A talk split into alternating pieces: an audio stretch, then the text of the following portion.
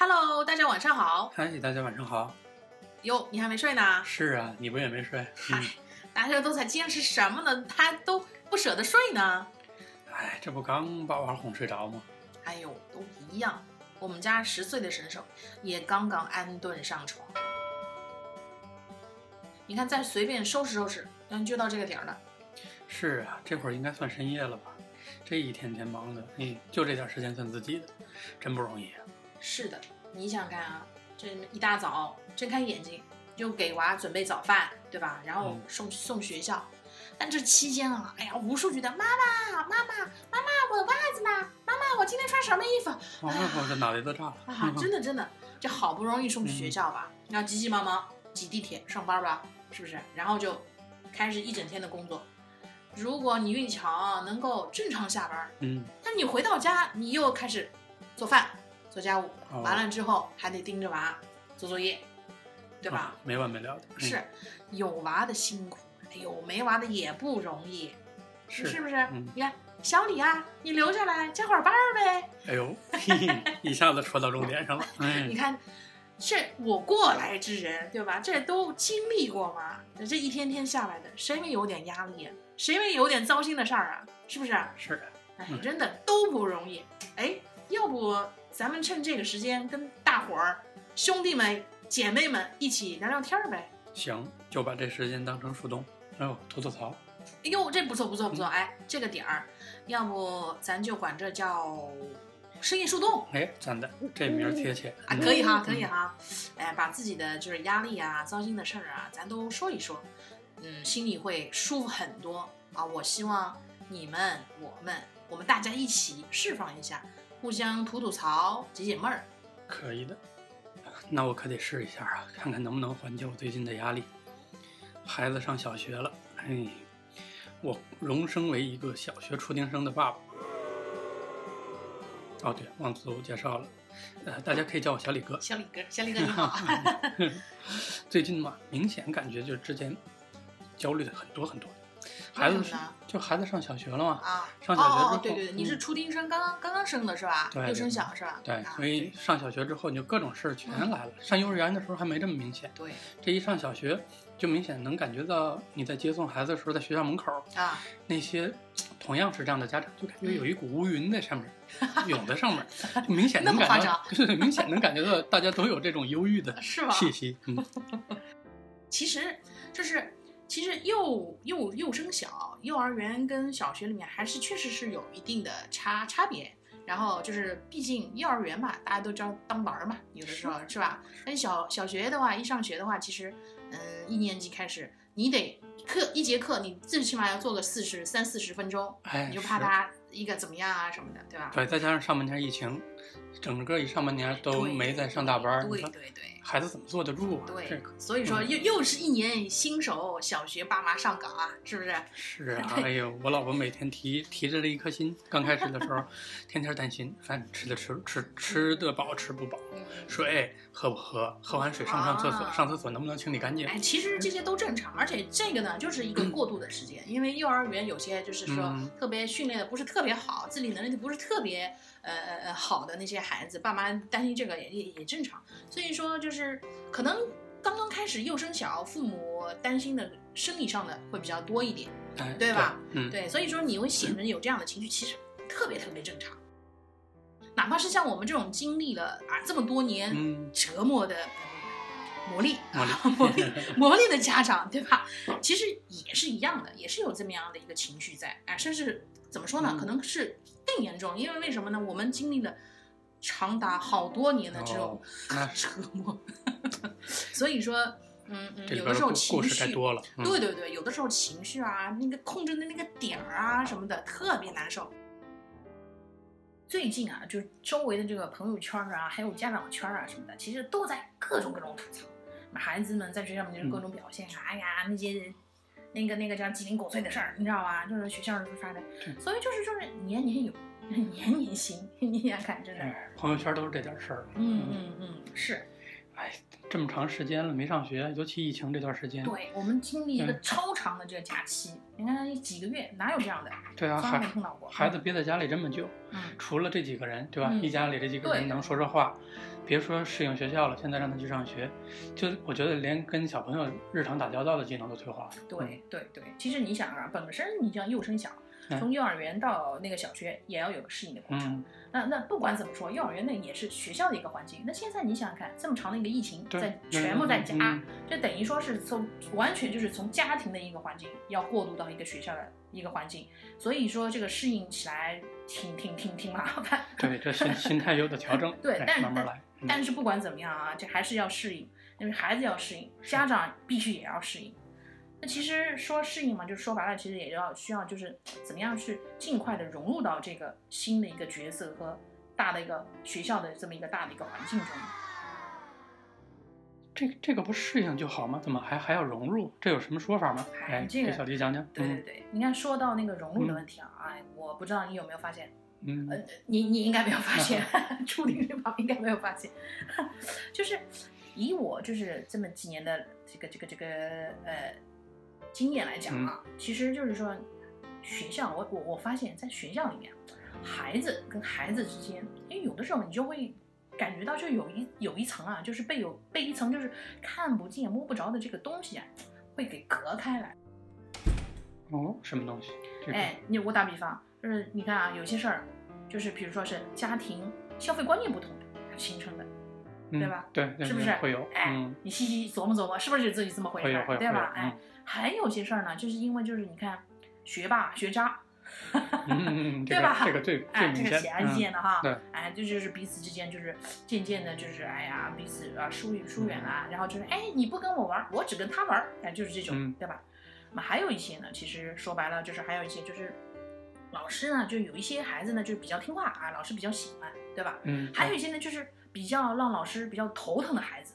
嗯，对啊，性格活泼一点的，嗯，说你啥啥，你未必就是你未必就是呃很很不就是不聪明，学习成绩差，也不是坏孩子嘛，对，但但就就就各种事儿，你们？各种找茬，各种事儿，哎呀，说什么这个不服管，那个怎么怎么样，哎，每天给你挑点事儿，啊，这种孩子，小朋友好动，哎，对，这种孩子之间，这也会有这样的一种情况，对吧？还有一些一些其他的，就有的没的这种乱七八糟的，哎呀，好多。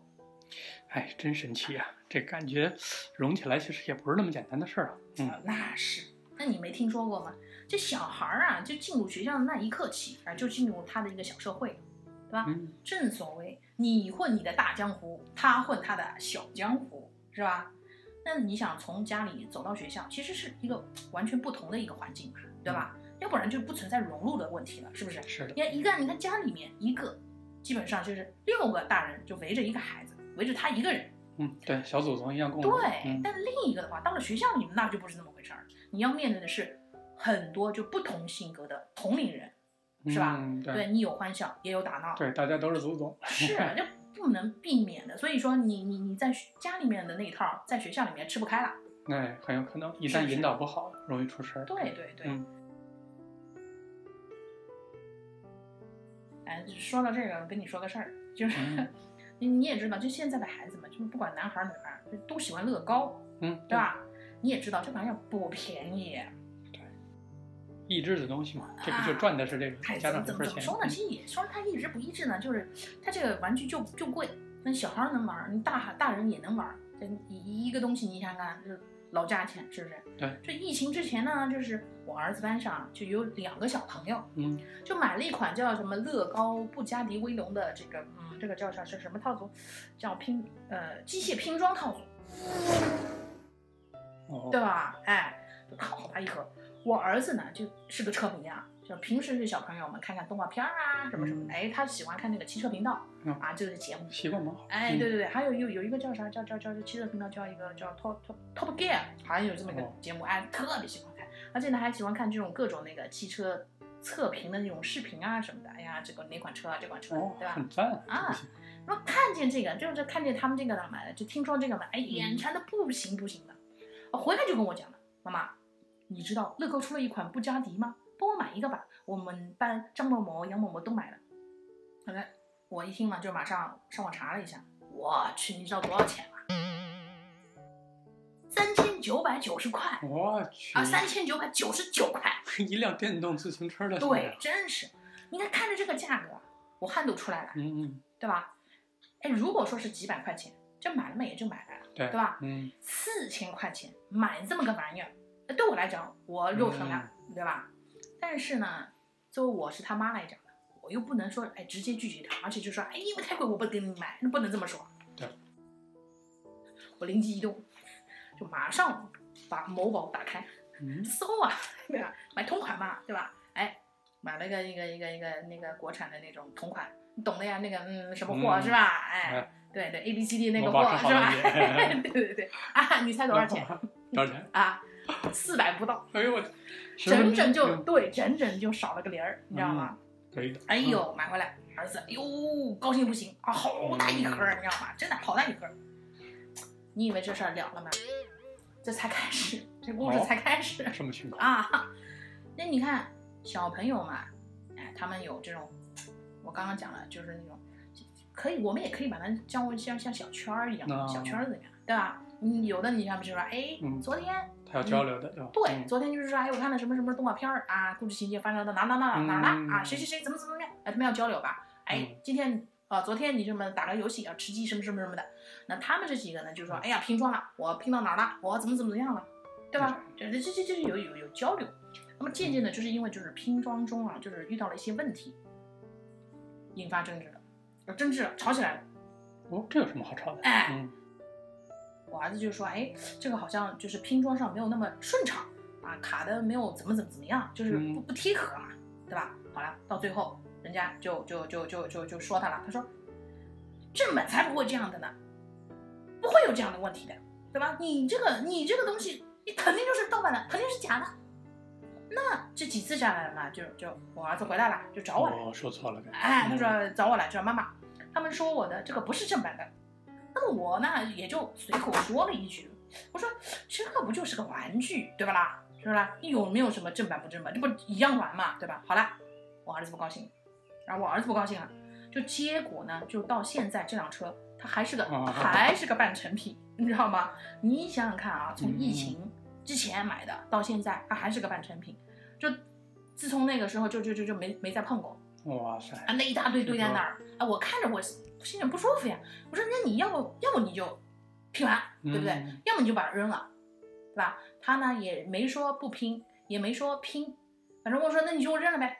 反正他的脾气没理顺的啊，他他反正是无所谓，就是反正钱不是我花的，你要不扔你扔，他说他也无所谓，哎，就是就是就这种，你知道吗？这事儿你说你就是闹的，你说是吧？我现在也很苦恼，对吧？你你你你你想，其实。家庭与家庭之间，大人与大人之间，孩子与孩子之间，对吧？他的消费观念其实都不一样。对，你看他们就舍得这四千块钱给买一个玩具。对，他可能习惯于这样的消费。对，我我我不舍得。你看，你想干嘛一个几百块钱或干嘛的，我还得想想，对吧？嗯。那那那我。对，毕竟只是个玩具，又不是什么有用的东西。对，作为我的观点来讲。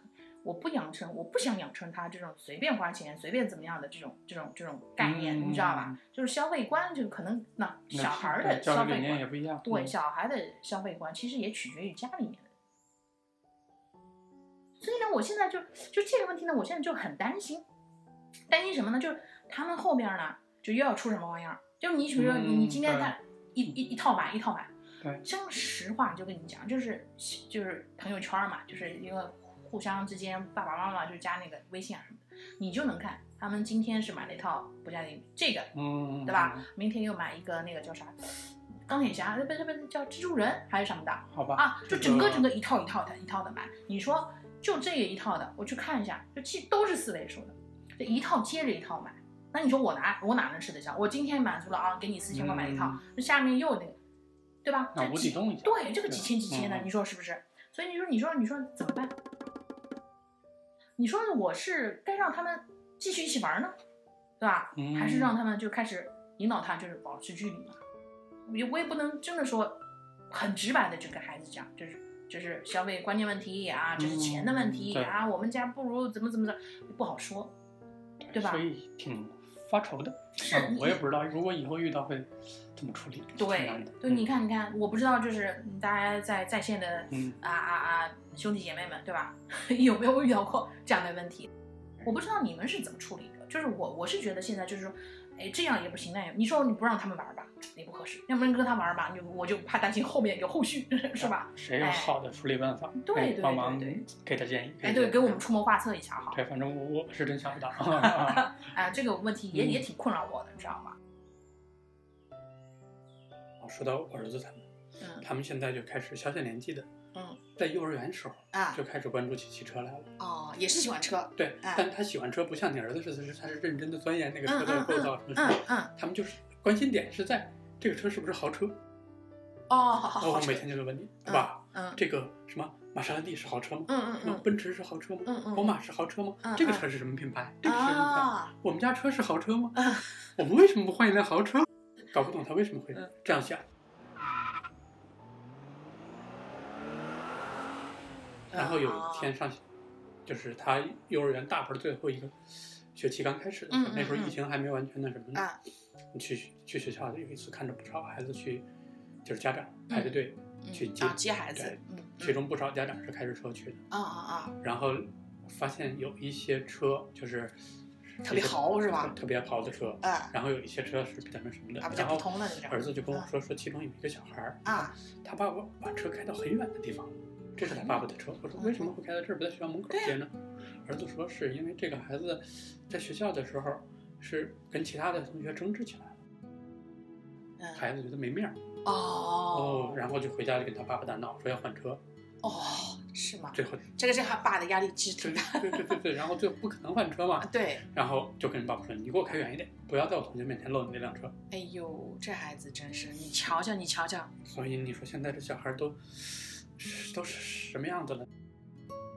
相信就是大家啊或多或少也遇到过这样的一个问题啊，也非常的这种啊苦恼。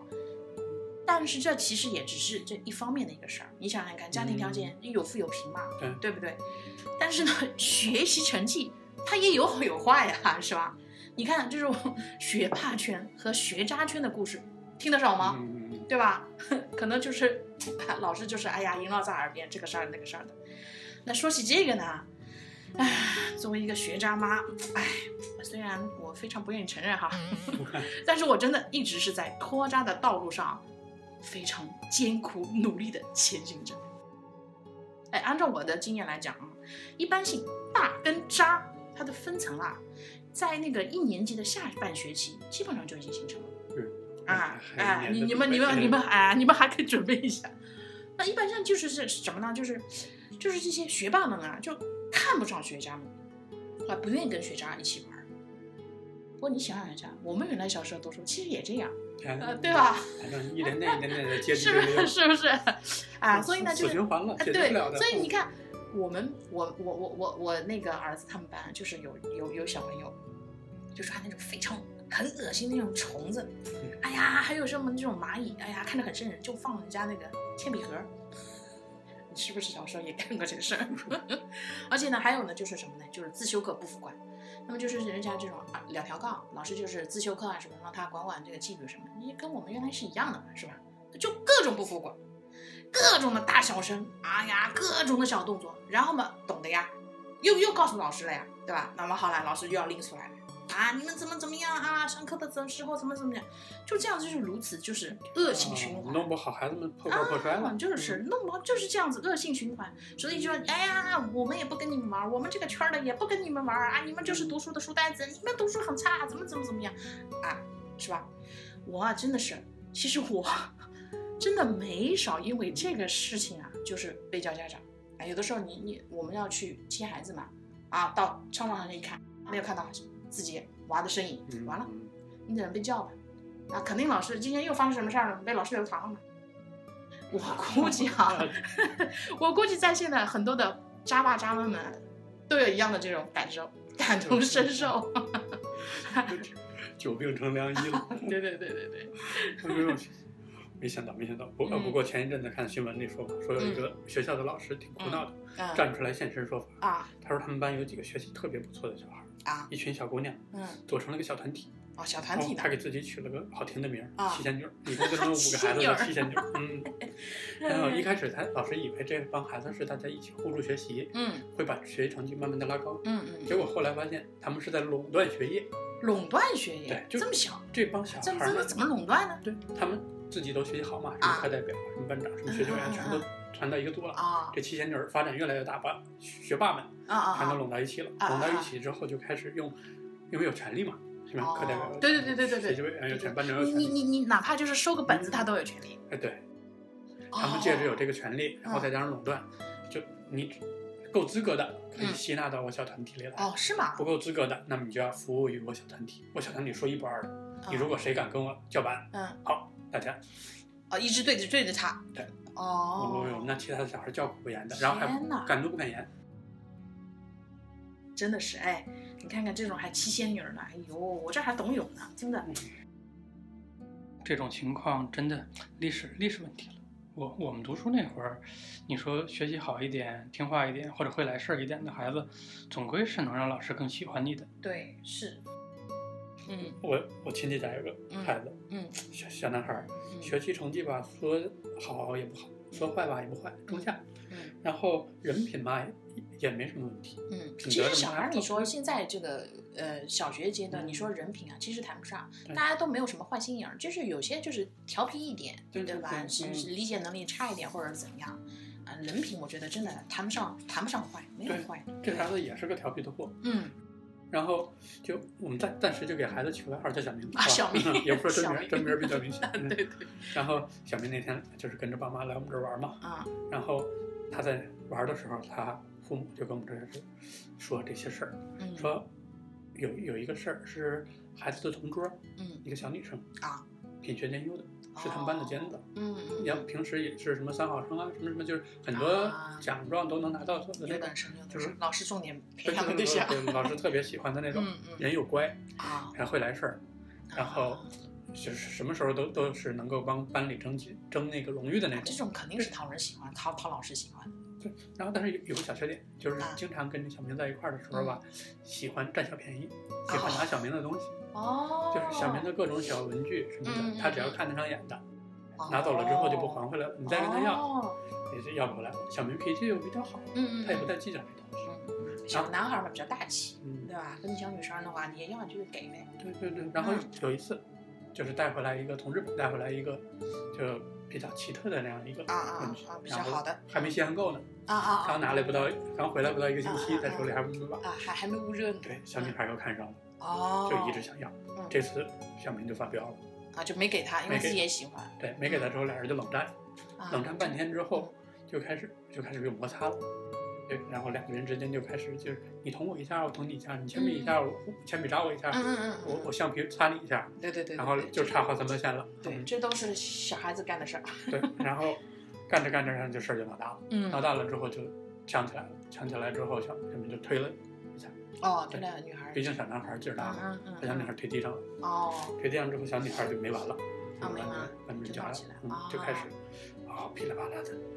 连珠炮一样，逻辑又清晰，嗯，语音又清晰，学霸。对对对，然后所有的条理抓的又准。哦，你看你这你就就差十大十宗罪了。嗯嗯嗯。一条一条一条一条的跟老师那罗列。小明这脑半天，愣是一个词儿没供出来。哦，本身嘴又笨，这一着急的情况下，啊，连整话都说不出来了。哦。直直囔囔的，最后也没说清楚自己要点什么嗯嗯嗯。然后班主任听了小女孩的，又听小明这边憋半天憋不出话。对。那自然就。那结果就小明就委屈啊，啊啊啊！委屈也没办法，你讲不清。嗯。